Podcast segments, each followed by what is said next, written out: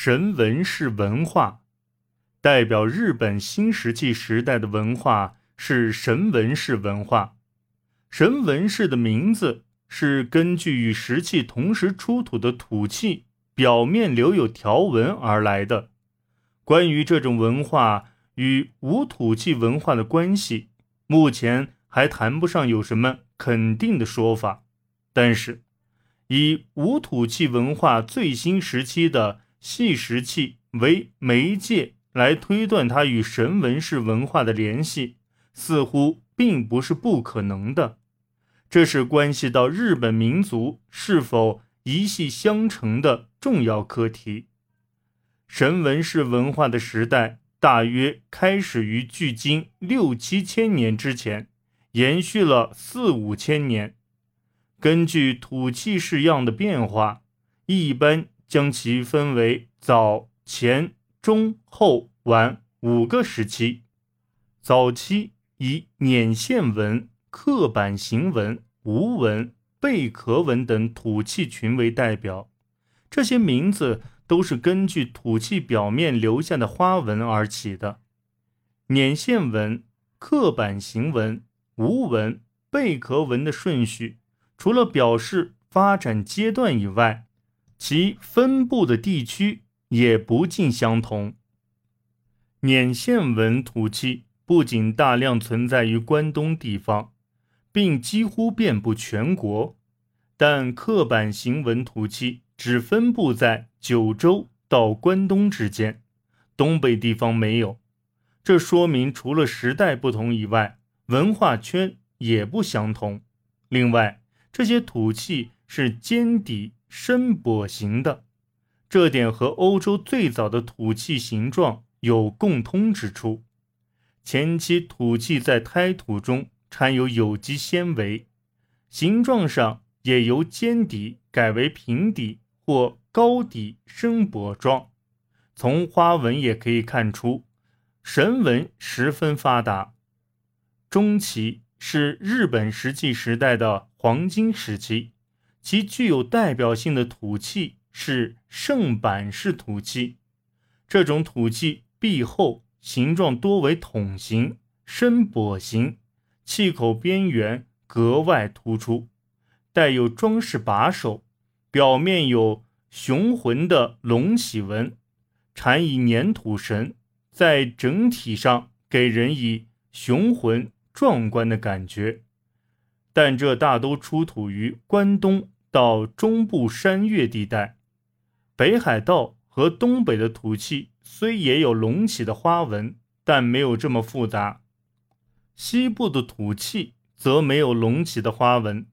到了后期，器形变得纤细，增加了带有柱口、台座等异形土器，而且精致装饰品与粗制神器有了明显的区别。晚期土器在东北地方一带有美丽装饰的龟冈式土器为代表，在西日本则盛行无纹土器。以上是土器编年的梗概。这种发展顺序不仅限于土器，可以说也反映了以它为背景的社会生活和文化水平的各个阶段。现在来谈谈。这一时代的生活环境，最能够反映这一时代生活环境的，可以说是贝冢和居住地的遗址。自古以来，日本到处都有名为贝冢的地方，而且有时在丘陵上部等处也发现过有贝壳的堆积物。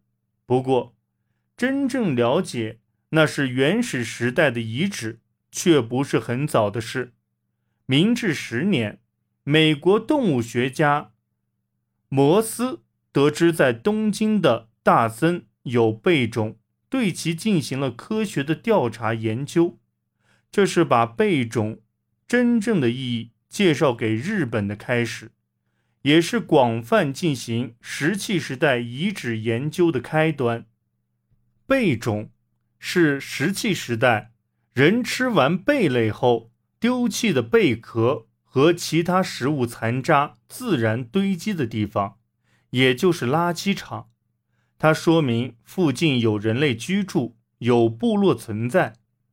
贝种在南面日本分布的很广，在东北的松岛湾、关东的东京湾、霞浦、中部的窝美湾、中国地方的尔岛湾、九州的有明海等周围地区很多，其中有的地区现在看来是在。远离海岸的内陆地方，遗留有咸水产贝类的贝壳，说明那时平原很狭小，海水一直流入腹地。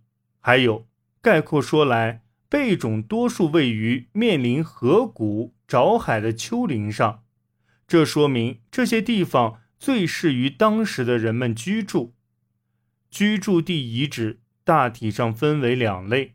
一类是树穴住处，将地面挖下几十厘米，做成土屋地面，上面搭上屋顶。穴的形状早期是方形，中期以后变成圆形或椭圆形，宽度直径有五至六米的，也有达七至八米的，中间都设有火炉。这种住处冬暖夏凉。据说可能是当时最理想的住处。另外还有一类平地住处，铺石住处，将地面画成圆形或椭圆形，铺上粘土夯实，或是铺上石子。这种住处从中期、末期到后期有很多。不过，关于这种居住地遗址，还有待今后研究。是从这些居住遗址来推测一下当时集落的情况。早期的集落规模很小，一个集落通常只有几户。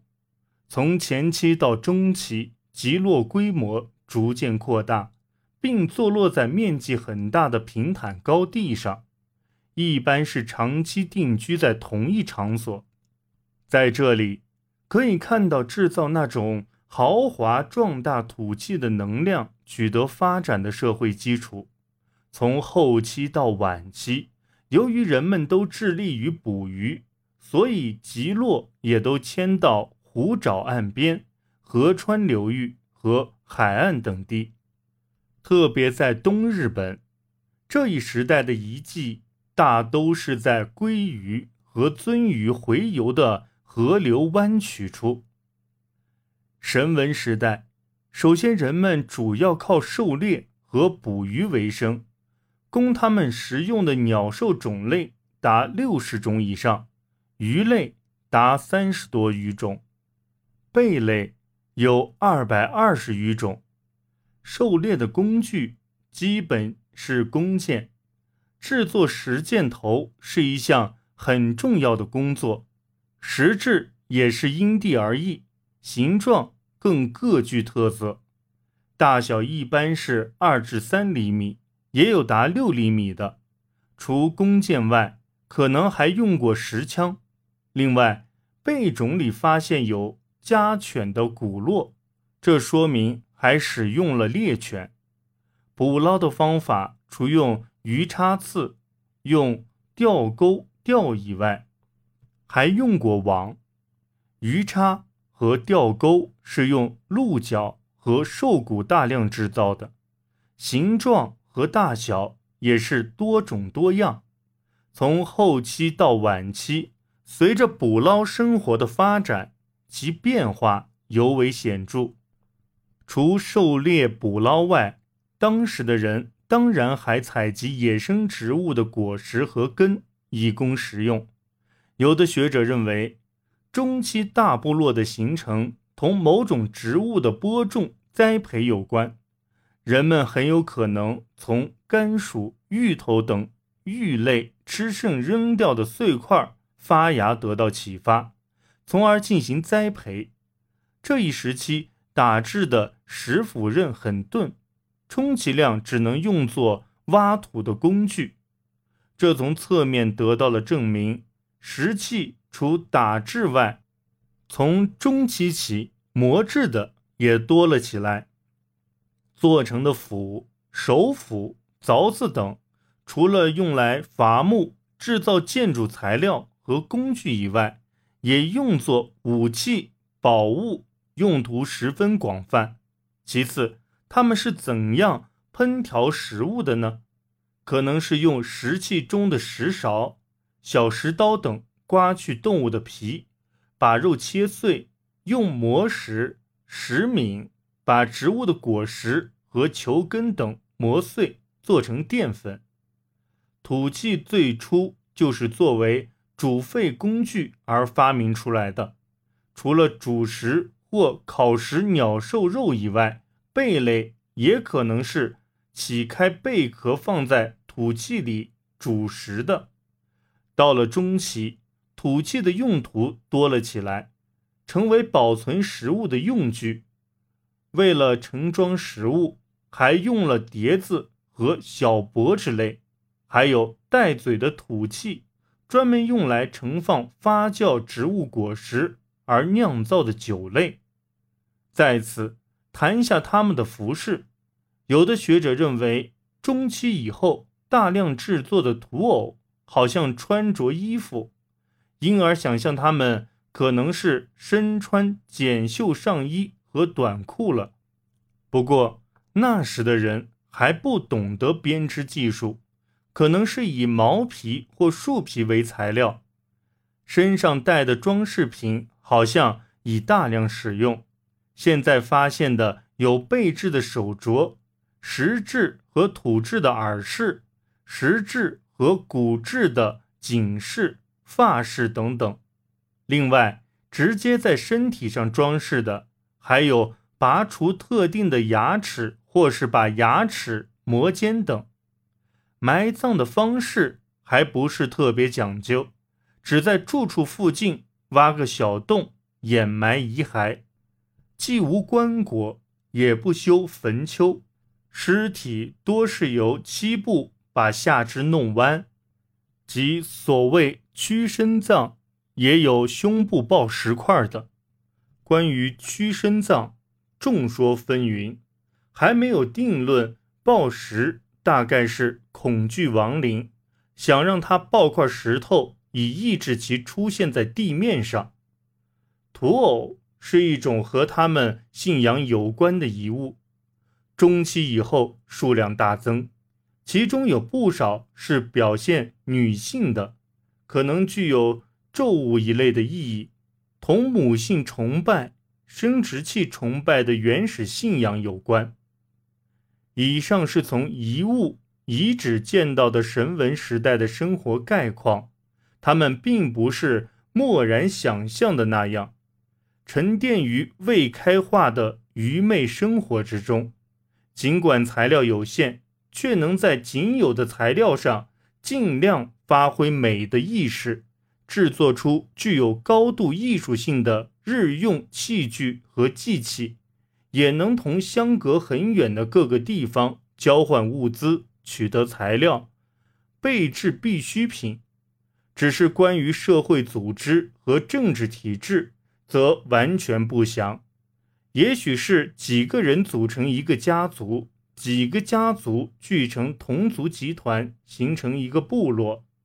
但是统治各个同族集团的政治性组织可能还没有发达。要弄清这些，当是今后的课题。